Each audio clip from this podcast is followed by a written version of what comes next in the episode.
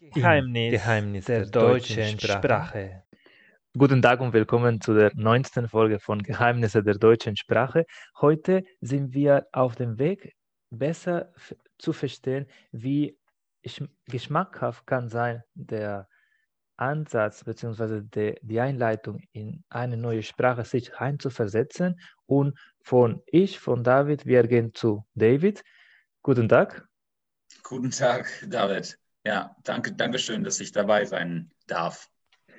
David ist der Gründer von Linguator und er ist sehr aktiv auf die sozialen Netzwerke wie Instagram und aktuell plant er ein Hörbuch für Lernende der deutschen Sprache zu veröffentlichen. Das begrüße ich vor allem, weil für fortgeschrittene Lernende, wie in meinem Fall, kaum Angebote gibt.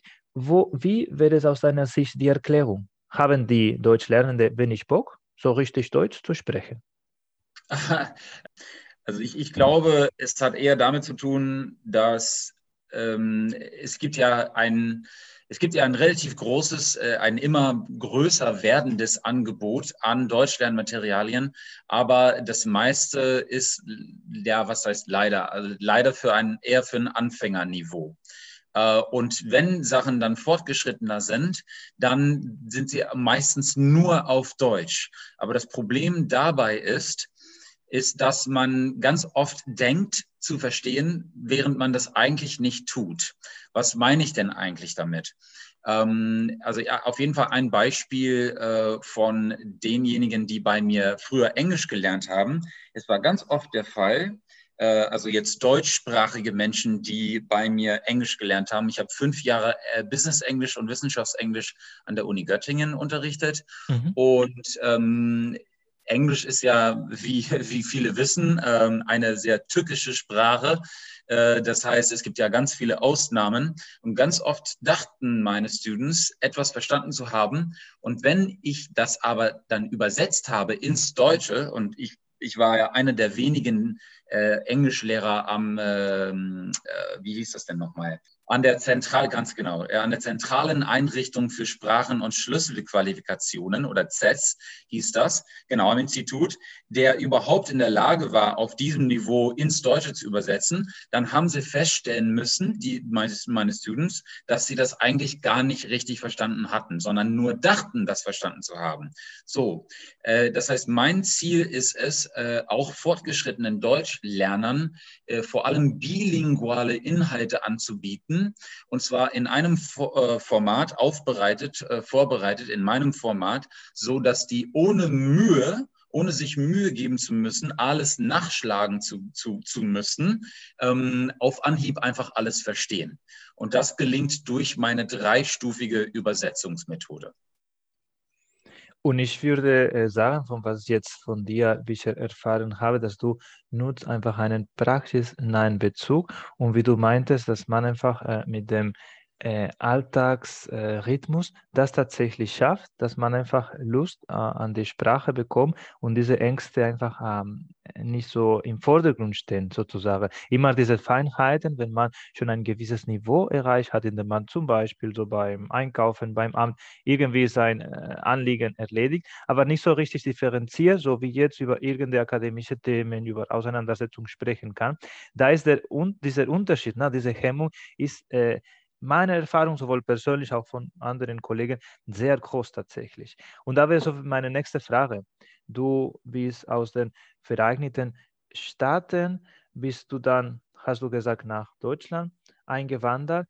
Die Frage wäre für mich, wann, ab, ab welchem Zeitpunkt ist dir Deutsch nicht mehr Spanisch vorgekommen? sehr schön, sehr schön ausgedrückt. Ähm, ich würde sagen, nach schon nach drei bis sechs Monaten. Und zwar deswegen, weil ich von Anfang an, also ich habe ja Deutsch studiert und zwar ähm, deutsche Sprachwissenschaft, also germanische Sprachwissenschaft und vor allem Germanistik mit dem Schwerpunkt Phonetik und Phonologie. Das heißt, ich bin Experte für die Aussprache des Deutschen. Und dieses ganze Wissen, ich hatte ganz schön viel Wissen über das Deutsche, als ich in Deutschland angekommen bin, 2005, das allererste Mal. Aber ich konnte die Sprache nicht wirklich. Ich dachte, die Sprache zu, zu können.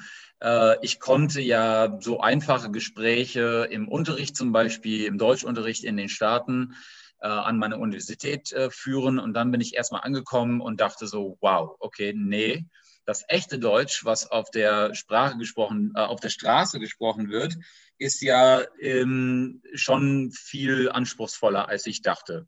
Und dann habe ich mir überlegt, so was mache ich denn jetzt? Und äh, äh, zu dem Zeitpunkt habe ich äh, mich entschieden, einfach mal äh, anzufangen, tagtäglich mehrere Stunden lang Fernsehen und Filme zu gucken. Aber nicht einfach so, sondern mit Untertiteln zunächst mal in, in, in englischer Sprache. Ähm, und zwar systematischerweise. Das heißt, äh, ich habe schon damals eine mehr, ähm, eine, ein System gehabt mit mehreren Schritten, wo ich immer ein davor und ein danach hatte. Das heißt, ich konnte ganz genau äh, sagen, ah, heute am Anfang des Tages habe ich diese Folge von dieser Serie nicht verstanden und jetzt am Ende des Tages verstehe ich die. Ne? Und diese Erfolgserlebnisse sind sehr wichtig. Und ich glaube, viele Lerner ähm, achten nicht, nicht äh, genug darauf, eben genau diese Erfolgserlebnisse zu haben, damit die Motivation, damit die motiviert bleiben. Ne? Diese Entwicklung ich ist glaube, entscheidend, das, das kenne ja. ich auch so, wenn man so zum Beispiel eine Geschichte, sei es eine Folge, einfach einen Roman wiedergeben kann oder zum Beispiel die Nachrichten wieder umformulieren kann. Das mhm, ist schon mhm. so, wenn der andere das versteht oder das andere ein Interesse bekommt. Und mhm. dann ich genau habe so verstanden, dass du einige Jahre auch äh, Deutsch insgesamt gelernt hast.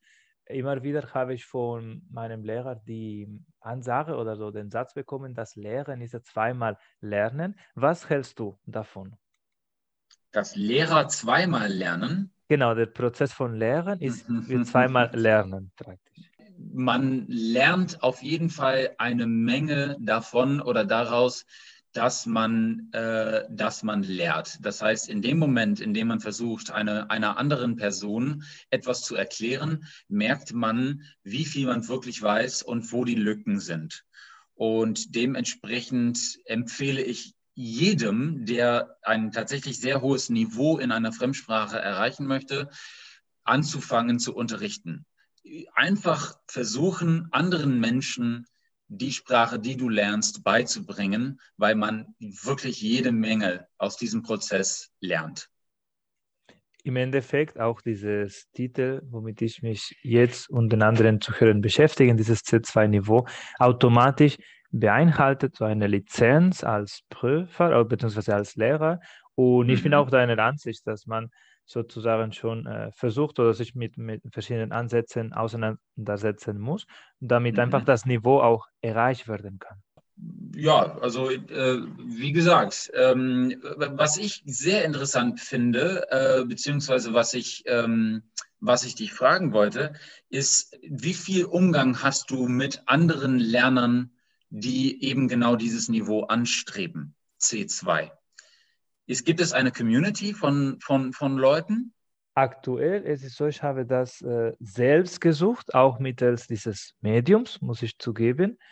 Dann hat sich tatsächlich ergeben, dass ich andere Menschen aus der Slowakei und aus Polen gefunden haben auf diesem Weg über äh, Spotify, über Facebook oder über Instagram, die auch genau sich auf diese Prüfung vorbereitet. Aber in meinem Freundeskreis kannte ich zu diesem Zeitpunkt im Sommer niemanden, der tatsächlich Interesse hätte. Und wie im Vorfeld der Aufnahme gesprochen, weder sind äh, Akademiker, der schon das hinter sich hatten und dann sie haben das einfach als, äh, wie soll ich sagen, an der Wand gehängt, aber interessieren mhm. sich nicht mehr dafür. Oder sind mhm. Muttersprachler, die nicht äh, so differenziert sprechen und deswegen kann man nicht mit denen so richtig üben. Und da genau, weiß es parat, was mache ich, wie kann man tatsächlich äh, so eine Art von Lehrgruppe erzeugen. Und erstmal habe ich gesagt, gut, ich liefere das in, ins Internet, was ich tue im Einzelunterricht und dann hat sich mhm. einfach langsam so diese Möglichkeit ergeben, praktisch. Weil die meisten Deutschlernende, die ich einfach in meinem Alltag erlebe, sind eher so B2, C1, also eher so Mittelstufe noch. Aha. Aber ich glaube, ja. also Interesse besteht und ich sehe, so mhm. habe ich das jetzt erlebt, mehrere Einzelfälle und vielleicht kann man daraus genau so eine von Online-Gemeinde erstellen, damit einfach man sich gegenseitig weiterhin unterstützt. Definitiv, definitiv, ja. Ja, das Problem, äh, das Problem auf diesem, diesem Niveau ist, dass es, man muss sich wirklich Mühe geben, um überhaupt irgendwann Vokabeln, sage ich mal, zu finden, die man nicht kennt, zum Beispiel. Ne? Und Ausdrücke. Es gibt auch so viele schöne, sehr schöne Redewendungen im Deutschen. Ähm, mich, mich, mich, ja, mich würde tatsächlich interessieren, äh, wie du überhaupt vorangehst. Das heißt, ähm, wie, wie sieht eigentlich dein Trainingsplan jeden Tag mhm. aus? Genau, ich kann es gerne äh, verraten. Also erstmal äh, diese Interaktion, also wie reagiere ich auf ein spontanes Thema, das mache ich mit diesem Podcast. Äh, das Aha. Thema mit Produktion, sei es äh, wie ich äh, Texte erstelle, habe ich einfach angefangen, sei es mit der Zeit vor allem, also mit einem mit einer Zeitung, die ganz viele Nebensätze und Genitiv äh, anwendet, versuche so Zusammenfassungen zu schreiben. Ah. Und bezüglich äh, Hörverständnis habe ich äh, meistens mit Serien, die ich schon lange kenne, so wie Tator zum Beispiel, immer wieder so versucht, das mit jemandem äh, anzuschauen und daraufhin so eine, eine Debatte zu machen oder wie gesagt so eine kurze äh, äh, Skizze. F wichtig ist, finde ich, dass einfach so ähm, Situationen sind, die ich schon zum Beispiel vertraut bin. So hat es mir am meisten geholfen. Letztes Beispiel war, für ein äh, Hörbuch äh, wurde ich darum gebeten, eine Art von Werbetext von diesem Podcast äh, zu machen. Und äh, ich bin jemand, der jetzt nicht so gerne so Marketingtexte schreibt. Aber da ist darum, okay, also ich werde das so für dieses, äh, ne, für dieses, für diese Geheimnisse der deutschen Sprache machen und vor allem also das äh, ist einfach eine Möglichkeit, das zu verbreiten und vor allem ist in dieser neuen Sprache also äh, vor der Prüfung. Das hat mich tatsächlich so motiviert, dass ich habe äh, nach Rückmeldung von dem Lehrer, mit dem ich dieses Einzeltraining parallel mache, tatsächlich es war es war mir am besten gelungen, da ich, wie gesagt, viel mehr so, was weiß ich, Emotion oder Motivation da reingesteckt habe, als mit diesen üblichen Modellen für das, für das Goethe C2-Zertifikat. Wow. Okay. Deswegen komme ich auf dich ja. zurück mit dem, genau, diese ja. realitätsnahe Bezug, also diese mhm. Möglichkeit, das in der Praxis umzusetzen, hilft viel, das so richtig äh, mit allen deinen Nervenzellen da, dabei zu sein, als wenn man ja. sozusagen das macht einfach für die Formalität, sei es einfach für dieses Zertifikat oder, oder ja. so. Ja. Und, und, das versuche ich, wie, wie gesagt, mein, meine Welt so zu integrieren, indem ich diese Reize, diese Impulse bekomme und genau, wenn es nicht ausreicht, das sage ich immer anderen äh, Interessanten oder anderen Kollegen, wenn es nicht ausreicht in meinem Alltag, sei es beruflich, privat, äh, Deutsch zu sprechen, muss man das erzeugen. Und jetzt, wie gesagt, mhm. gibt es ganz viele Ressourcen, sei es in diesem Fernsehen, im Radio, in diesen ganzen Instagram-Lives oder in Facebook, wo man tatsächlich sich eine Welt, also eine deutschsprachige Welt, sich aneignen kann. Und das finde ich einfach mhm. definitiv wichtig, dass man so sich äh, als Kompromiss genau stellt, okay, ich will ein paar Stunden jeden Tag auf Deutsch sowas wie eine Serie angucken, das die mir gefällt, oder die Nachrichten mhm. schauen oder diese Politik äh, äh, prüfen, wenn es mich interessiert. Aber es geht auch mhm. auf diese Sprache so irgendwas machen, was äh, man, womit man sozusagen äh, dein Herz äh, schlägt. So wäre meine Zusammenfassung. Aha, aha. Genau, durch Emotionen, also durch Reize, durch die Hobbys, äh, das anwenden. Ja, ja, und vor allem diese aktive Anwendung ist so wichtig. Ich merke, ich muss ja immer wieder feststellen, wie viele Lerner es nicht zu diesem Punkt schaffen, beziehungsweise den, diesen Schritt ganz weglassen. Die, die machen ja das Passive, die lernen ja ganz fleißig mhm. äh, und dann setzen sie das aber nicht um. Und das ist ja auch der Grund, warum deren, ja, deren Fähigkeit, sich auszudrücken, meistens leidet. Ja? Äh, das, das, das heißt, die, die wollen ja, die sagen ja alle, ich möchte, ich möchte gerne besser sprechen, aber wenn man nie dazu kommt zu sprechen und wenn, wenn man, und wenn man immer, immer wenn man spricht, man immer nur dieselben Wörter und dieselben Ausdrücke äh, benutzt, dann gibt es ja auch gar kein Wachstum.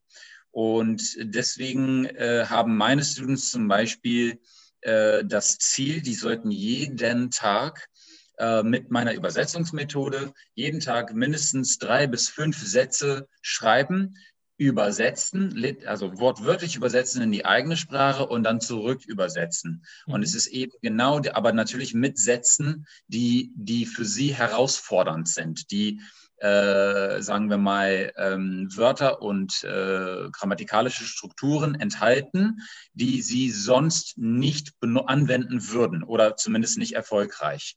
Und durch, dieses, durch diese systematische Übung ähm, werden die ja, die machen unglaublich schnell Fortschritte äh, und bekommen wirklich ein sehr gutes Gefühl für die Struktur der Sprache. Es ist eben die, die, die Idee hinter dieser, dieser Übersetzungsübung äh, ist eben nicht, ähm, ist, das heißt, dass man, natürlich sollte man irgendwann aufhören, mhm. andauernd in seinem Kopf zu übersetzen. Sonst kann man ja niemals genau, eine, Sprachge eine Sprachgefühl entwickeln, aber du, du willst das einfach sich da anstrengen und einfach in genau. einer von Interaktion, sei es so mit diesen zwei äh, Lernprozess, also diese Heimatsprache und die Fremdsprache so äh, genau. das, das verbindet wird. Ich würde einfach so ganz provokativ äh, zurückschlagen, naja, wenn Sie sagen, ich will sprechen, ich kann nicht, ich habe keine Zeit, dann kannst du sagen, gut, ich habe jemanden mal äh, begegnet, der Podcast macht, macht einen Podcast und interviewt Leute, so wie bei einem Lehrer, wie was auch immer.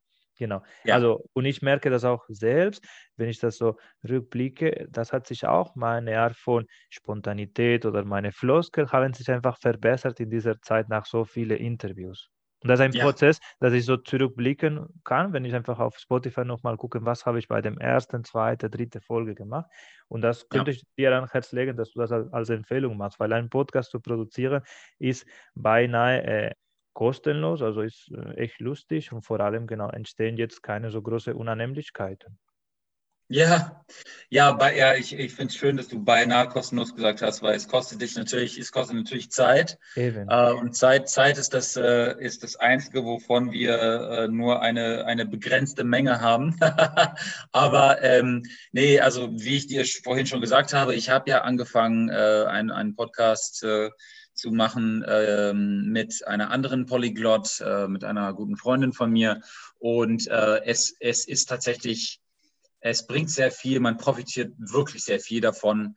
Äh, und aber überhaupt, dein, also dein Vorhaben, ich finde das toll, weil du, du bist ja einfach mal ins kalte Wasser gesprungen mit deinem Vorhaben. Und ähm, vor allem, dass man sich, sich herausfordert, dass man ganz genau weiß, okay, es könnte sein, dass ich Fragen bekomme, die ich einfach nicht beantworten kann, dass ich Themen bekomme, ähm, von denen ich gar keine Ahnung habe, dass ich äh, nicht nur sprachlich, sondern auch überhaupt, was das Wissen angeht, gar nicht in der Lage bin, darüber zu reden. Aber ich werde ich werde es trotzdem versuchen, weil ich ganz genau weiß, dass ich daraus wachse.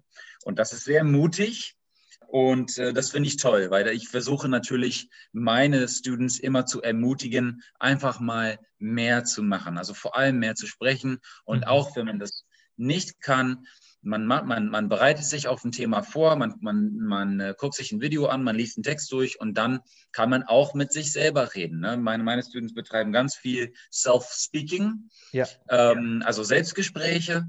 Die führen ganz viele Selbstgespräche und vor allem ganz viele verbale Zusammenfassungen äh, wie du es schon selber gesagt hast, du, du liest zum Beispiel einen Artikel und dann fasst du das ja verbal zusammen und zwar laut äh, und da merkst du schon, wo deine Lücken sind.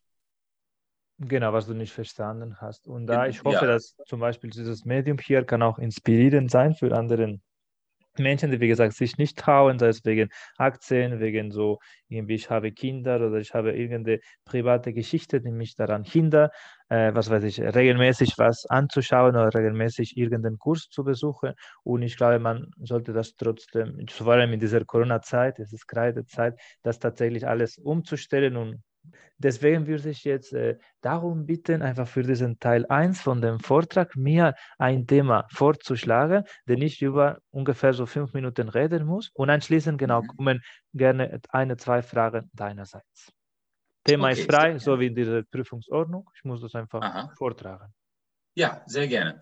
Okay. Ähm, ja, nur eine ganz kurze Einleitung. Ähm, Weltweit existieren noch ungefähr 6000 Sprachen, Am Ende des 21. Jahrhunderts, so schätzt die UNESCO, sollen es nur noch 3000 sein.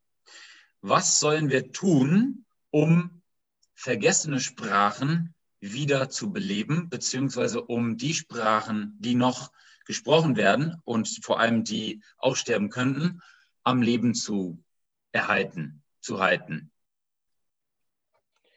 Vielen Dank für das Thema. Ich überlege es mir gut. Heute will ich mich mit dem Thema Sprachentwicklung befassen, vor allem bezogen auf die Aussage laut der UNESCO, dass die Hälfte von den aktuellen Sprachen, die vom Aussterben bedroht sind, innerhalb von 80 Jahren, also bis Ende dieses Jahrhunderts, komplett keine weiteren Sprecher haben werden. Zuerst will ich aber einen, einen kurzen Aufbau des Vortrags skizzieren. Werde ich zuerst auf die ähm, historische Entwicklung von diesem äh, Sprachenzahl eingehen, dann über den kulturellen Hintergrund. Anschließend werde ich noch die aus meiner Sicht notwendige Haltung berichten, darum, weshalb es ist wichtig, diese Sprachen beizubehalten und werde noch über meine persönliche Erfahrung, auch mit meiner, einer von meinen Muttersprache darüber erzählen.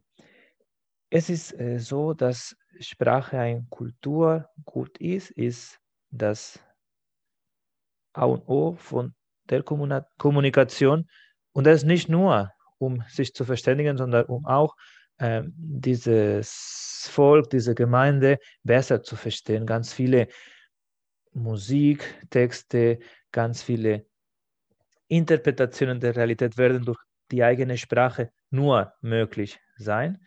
Das heißt, wenn ich auf Englisch eine Redewendung mache, hat eine tiefgründige Bedeutung, sei es, das hat so mit einem König, das hat so mit einer bestimmten geschichtlichen Situation zu tun, die ich nicht so wörtlich auf eine andere Sprache übersetzen kann. Und so ist bei diesen 6000 Sprachen auch der Fall. Die werden meistens in Gemeinden, die nicht über die wirtschaftlichen Mittel verfügen, eine Förderung von diesem Kulturgut zu machen. Ich äh, befürchte, so wie in der Statistik ist es auch, ganz viele Untotene, beziehungsweise also dass ganz viele von dieser Sprache das nicht mehr überleben werden.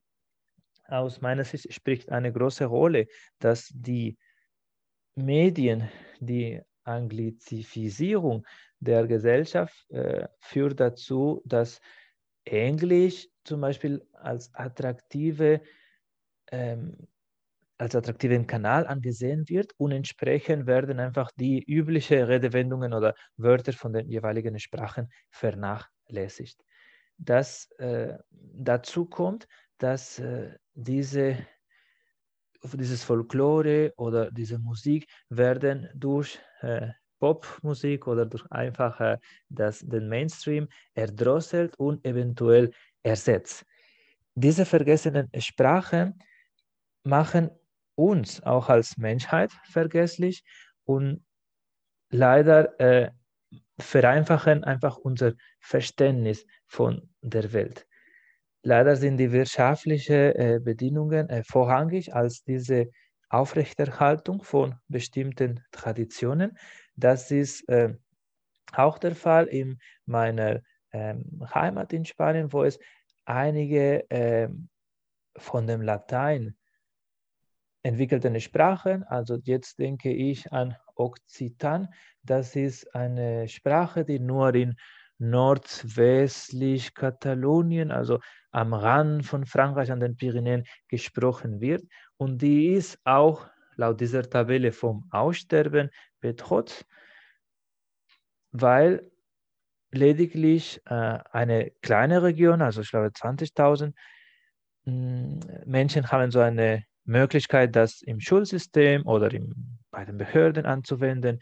In Frankreich ist es äh, nahezu ver verpönt und entsprechend äh, ist davon auszugehen, dass die Entwicklung nicht so lange halten wird. Das finde ich außergewöhnlich schade, weil ich vor zwei Jahren die Gelegenheit hatte, hier in Stuttgart ein Konzert auf Okzitanisch zu erleben. Und ich könnte einiges verstehen, da ich bereits Katalan und Spanisch als Muttersprache kann, aber die Feinheiten von diesen anderen lateinischen Sprachen waren einfach wunderschön und hat einfach mehr in meine Erinnerung gebracht, als ob diese Lieder, die ah, in dieser Sprache gedacht, komponiert worden sind, einfach übersetzt gewesen wären. Und aus diesem Hintergrund plädiere ich dafür, dass mit solcher Initiative, in der man zum Beispiel versucht, Synergien aufzubauen, ähm, hybride Modelle, in denen man so ähnliche Sprachen, die miteinander verwandt sind, jetzt Beispiel Spanisch, äh, Französisch, Katalan, Okzitan, einfach mittels Initiative Austauschbrücken aufgebaut werden können, damit nicht diese statistische Entwicklung zustande kommt. Ich bedanke mich für die Aufmerksamkeit und entsprechend stehe ich für Fragen zur Verfügung. Findest du es, hältst du es für nötig, ähm, dass, dass so viele Sprachen überhaupt gesprochen werden äh, in der Welt? Findest du, dass, äh, dass die Menschheit sich auf eine Sprache einigen sollte, damit wir einfach mal uns alle gegenseitig verstehen, äh, äh, dass wir, was wir uns alle gegenseitig verstehen können, ähm, und zwar auf Anhieb. Äh, oder ist es etwas Gutes, dass, äh, dass wir so eine Vielfalt an Sprachen haben in der Welt?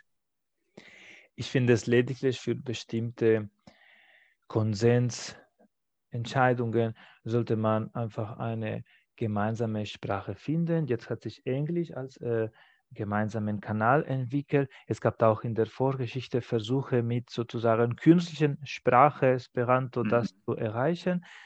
Mhm. Ich bin aber der Meinung, so wie wir zum Beispiel, wir beide uns auf verschiedenen Sprachen uns unterhalten könnten, wäre es, ich bin mir sicher, auch eine andere Bereicherung, wenn ich in meiner Muttersprache mit dir sprechen würde. Jetzt sprechen wir beide auf eine Fremdsprache oder wenn du mit mir auf deine Heimatsprache sprechen würdest. Das wäre einfach eine andere, äh, ein anderes Signal, einfach ein, eine andere Komponente da. Und da wäre es eher so die Gegenfrage, ja, warum sind wir nicht in der Lage, mehr Sprachen zu sprechen? Ich glaube mhm. auch, äh, das Spracherlernen, kann ich als Mediziner äh, sagen, von dem Studium, das fördert einfach so bestimmte äh, Mehrfähigkeit, sei es Auffassung, Konzentration, äh, das Zusammenfassung und vor allem genau die Vernetzung. Und das schützt vor allem von bestimmten demenziellen Entwicklungen. Von daher, äh, ich bin mir sicher, dass du als Polyglot auch davor entsprechend äh, gut vorgearbeitet bist und davor geschützt bist. Und das, glaube ich, dass eine Verallgemeinerung kann einfach nicht zu, kann nur zu einer Vereinfachung führen. Mhm. Ich bin, äh, ich bin auf jeden Fall derselben Meinung. Ich, äh, für, für, meines Erachtens gibt es nur, nur kognitive Vorteile äh, vom Fremdsprachenlernen. Es gibt auch Studien, die äh, tatsächlich äh, gezeigt haben, dass ältere Menschen, die schon Demenz haben, eine Demenz haben, dass die, äh, dass die ähm, nachlässt sozusagen, wenn die chinesische Zeichen unter anderem lernen mhm. ne, weil man eben, man braucht ja eben mehr Konzentration äh, und äh, unter anderem auch, um, um ja, sich mit etwas so Fremdem zu befassen und das irgendwie erfolgreich zu lernen. Okay, ähm, soll ich noch weitere Fragen stellen? Du kannst dann? gerne noch eine Frage stellen, sehr gerne. Okay. Ähm, wie ist gegenwärtig die Situation mit dem Katalanischen, äh, wo wir gerade, vor allem, ich wusste nicht, dass Katalanisch auch eine Muttersprache von dir ist.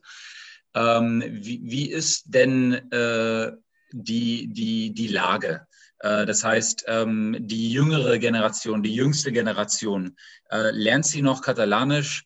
Ähm, und wenn ja, äh, also ist, ist das, wird das genauso, sage ich mal, leidenschaftlich gelernt heutzutage wie vor zehn Jahren, vor 20 Jahren? Oder merkt man, dass es irgendwie nachlässt?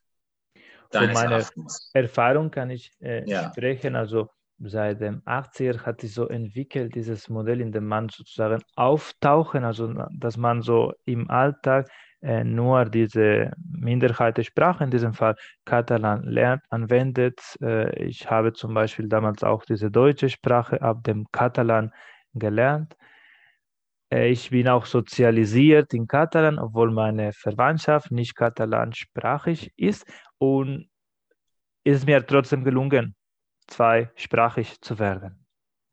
Und mhm. Aktuell erlebe ich, dass auch äh, diese Wille steht, dass man so diese Sprache schützt und versucht, sie sozusagen im kulturellen Alltag, also in der Freizeit, nicht nur in diesem akademischen Bereich zu fördern. Das ist äh, im Gegensatz zu Baskisch, das ist auch eine Sprache, die einfach äh, nicht so viele Sprecher hat, da in Nordspanien. Das ist leider nicht so gelungen. Also diesen Transfer sozusagen, diesen, den Übertrag von diesem akademischen Bereich auf dieses Freizeit-sozialen Bereich. Okay. Deswegen in Katalonien ist es gut gelungen und da sehe ich jetzt kein, keine große Schwierigkeit, dass die Sprache jetzt so in 50 Jahren einfach als Folklore-Sprache oder nur, als, nur von älteren Generationen gesprochen wird. So ist die Situation mhm. in Katalonien. In mhm. anderen mhm. Regionen, wo auch Katalan gesprochen wird, ist schon bedenklicher, aber da mhm. habe ich mich noch nicht so richtig auseinandergesetzt, um dir so eine differenzierte Antwort zu geben. Okay, okay. mhm. Toll. Prima. Jetzt werden wir noch ein, äh, eine kurze Diskussion anschließend führen. Es geht meistens darum, ein Pro-Kontra-Thema äh, zu finden. Äh, mhm. Es ist auch äh, nicht relevant, welche echte Position oder welche persönliche Haltung wir dazu haben, weil im Endeffekt es geht in dieser Prüfung darum, deine Rhetorik äh, auf dem aktuellsten Stand zu haben. Deswegen ich würde dich darum bitten, noch ein kurzes Statement zu machen und dann ich würde das Gegenteilige und das machen wir noch ungefähr sieben, also fünf bis sieben Minuten lang, um diese Prüfung zu bestehen. Wärst du bereit? Äh, gerne. Ähm, ich bin der Meinung, dass man während, der, während des Corona-Lockdowns äh, jederzeit die Maske tragen sollte, und zwar in allen öffentlichen Bereichen, immer und überall. Ich sehe deinen Punkt, dass die Gesundheit wichtig zu schützen ist, aber die Maske selbst sind gesundheitsschädigend. Es gibt bereits Artikel und äh, Beschreibungen von Menschen, die einfach darunter einen Sauerstoffmangel gelitten haben. Und das kann man nicht jeder zumuten und deswegen müssten da Ausnahmen organisiert werden. Wie siehst du das? Ich bin ehrlich gesagt derselben Meinung. Ich, ich habe hab das nur so gesagt, weil ich provokativ sein wollte. Ich, äh, ich merke ja selber, je länger ich diese Maske trage, desto, äh, desto, mehr ich, äh, desto mehr leide ich einfach darunter. Ähm, und die Lunge, äh, vor allem am Ende des Tages, ist echt, ähm, wird im Laufe des Tages hart beansprucht. Ähm, also kann ich mir gar nicht vorstellen, wie das überhaupt möglich ist, ähm, das immer und überall zu tragen. Warum denkst du, ähm, dass es wichtig ist, dass man diese Maske trägt? Würde mich interessieren also zumindest laut dem, was die Wissenschaftler sagen, sollte die Maske dazu beitragen, äh, dass die Infektion sich nicht so schnell verbreitet, ähm, weil das, äh, das verbreitet sich ja, ähm, das wird ja in der Luft übertragen, das, äh, also über diese Tröpfchen. Ähm, und dementsprechend sollte die Maske natürlich äh, helfen, um dagegen zu kämpfen, um, ähm, ähm, um sicherzugehen, dass eben diese Übertragung nicht stattfindet. Ähm, allerdings äh, sehe ich, muss ich immer wieder äh, feststellen, dass die meisten Menschen erstens äh, die Maske falsch tragen äh, also wenn Sie überhaupt eine Maske anhaben, dann, dann tragen Sie die Maske oft falsch. Die bedecken ja nicht die, äh, nicht die Nase vor allem. Oder oh, es gibt auch welche, die das nur unterm Kinn tragen. Mhm. und in ähm, Stuttgart wohne ich und da ja. äh, ist diese Bewegung gegründet von dem Querdenker, das heißt Menschen, die einfach äh, jenseits so diese äh, traditionellen oder diese wissenschaftlichen Regelungen äh, sich Gedanken machen und sie haben einfach mehrere Demos. Äh, ich äh, wohne in der Nähe von einem von diesen äh, Plätzen, wo sie diese Demos organisieren. Und wenn man die zu hören, man, man kommt zur Schlussfolgerung, irgendwas läuft da schief, wie du meinst, genau, die Leute halten sich nicht so richtig dran, sie haben da keine Möglichkeiten, zum Beispiel sich auch finanziell diese Maske zu kaufen, weil die tragen die nicht gut oder sie nutzen nicht den passenden Stoff, weil wenn sie nicht die, die Art von Maske ähm, erwerben, die sie für diesen Schutz benötigen, ist auch nichts gewonnen, ist nur äh, eventuell nur einfach einen Gewinn, einfach, einfach mehr Einkommen für diese Maskenherstellerfirmen. Die, Diese mhm. Kehrdenker sagen, die könnten nur mit bestimmten äh, politischen Parteien in Verbindung sein. Und das, was mir so ein bisschen Angst macht, muss ich zugeben. Mhm. Was genau macht dir Angst? Dass das eher so eine Art von Möglichkeit ist, unsere äh, Mimik, sage ich mal, weil wenn man nicht, sich nicht so richtig identifizieren kann, so äh, sieht man das auch in ähm, was weiß ich, in anderen äh, Kulturen, wo, wo die Menschen verschleiert werden, aber in der westlichen Kultur, sozusagen die Kehrdenker, ist einfach diese Transparenz, dass man einfach den Mund, die Augen sehen kann, ein wesentlicher Teil unserer Identität. Und das könnte einfach dadurch verhindert werden. Ah, okay. Also, äh, also hast du davor Angst, dass, äh, dass eben, dass wir uns irgendwie dem, in, in, in dem Sinne, dem äh, äh, diesen, diesen vor allem äh, diesen sehr religiösen Menschen anpassen. So, also dass wir halt anfangen, unsere Gesichter zu, zu bedecken, bedecken, genau. bedecken grundsä grundsätzlich, dass sich das so, so dermaßen durchsetzen könnte, dass es einfach zur neuen Normalität wird und dann sehen wir die Gesichter anderer Menschen halt nicht nur nicht mehr oder kaum noch. Sozusagen diese Kehrdenker, es könnte ein Vorwand sein für einfach eine gesellschaftliche Umwandlung. Ja, ja. Das, äh, ja, ich meine, man, man hat ja grundsätzlich äh, Angst vor dem, was man nicht versteht. Ähm, vor allem weniger gebildete Menschen haben Angst vor Sachen, die sie nicht verstehen. Ähm, es ist ja nicht deren Schuld, äh, sondern ja, dann es kommt ja noch hinzu, dass, ähm, dass es sehr schwierig ist, überhaupt äh, irgendwas, äh, irgendwelchen Nachrichten zu vertrauen heutzutage, weil man, man hört ja jeden Tag was anderes und dann je nachdem, was man liest, was man guckt, äh, ob man Fernsehen guckt oder nicht, ähm, äh, man, man bekommt ja ganz unterschiedliche Signale. Ne? Mhm. Und äh, wenn man nicht gebildet ist oder weniger gebildet ist, dann ist man weniger äh, dazu in der Lage, ähm, die, ja, sag ich, die Wahrheit äh, überhaupt zu identifizieren. Also was, was, ist jetzt, was ist jetzt wahr? Und, und, und, und wem soll ich denn trauen? Im Endeffekt, ja. das bleibt noch offen. Ist das eine äh, wissenschaftlich gegründete Entscheidung oder ist einfach ein, eine politische Maßnahme. Man hat das Gefühl, das ja. ist nicht so transparent und ich würde dafür plädieren und das wäre auch mein Kompromiss, dass man so diese äh, Anordnung, so für, ich glaube, das ist jetzt am Mittwoch gedacht, dass man ein bisschen so die wissenschaftlichen Erkenntnisse von dieser Entscheidung Maskenpflicht in der Schule oder äh, diese Kontaktreisebeschränkungen einfach nachweisen kann, sozusagen. Mhm. Du meinst, dass, äh, dass also wenn irgendwelche Auflagen ähm, oder irgendwelche Maßnahmen unternommen werden, dann sollte man das wissenschaftlich auch be äh, beweisen müssen. Dann wäre auch die Bevölkerung, auch so diese Gruppe von äh, Demonstranten eventuell auch mehr damit einverstanden, beziehungsweise würden eher ja. das mitziehen. Ja, solange man, solange man äh, zeigen kann, dass äh, dass das tatsächlich, also äh, dass die tatsächlich von Wissenschaftlern, das ist ja aber auch das Problem, ne? Also die Wissenschaftler sind ja sich auch nicht einig. Ne? Das wäre je nachdem, ja. eben ein, ein weiteres äh, Diskussionsthema, äh, aber wenigstens haben wir so diesen Kompromiss gefunden, dass wir ein bisschen mehr Nachweise brauchen. Ja. da ja. wäre jetzt die, die Zahl für diese Prüfung hinfällig. Ich hoffe, wir haben das bestanden. Ich werde mich äh, in ein paar Wochen darum äh, danach erkundigen, wie das ist. Und auf jeden Fall, ich bedanke mich sehr für deine Zeit, für deine inspirierenden äh, Wörter und Impulse. Werden wir auf jeden Fall sehr aufmerksam äh, beobachten, was, äh, was du so in diesem Instagram und in diesem Podcast äh, unternimmst. Mhm. Mhm. Ja, danke schön. Vielen lieben Dank. Es war ein, auf jeden Fall ein sehr interessantes, äh, eine sehr interessante Diskussion.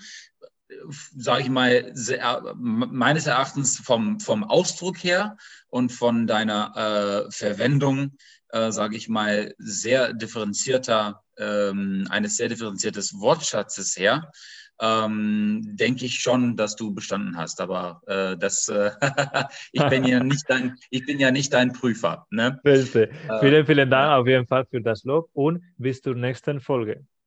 Ja, vielen lieben Dank, David. Mach's gut. Weitere Folgen findet ihr in der Webseite von redcircle.com sowie in deinen Lieblingssozialen Netzwerken der deutschen Sprache.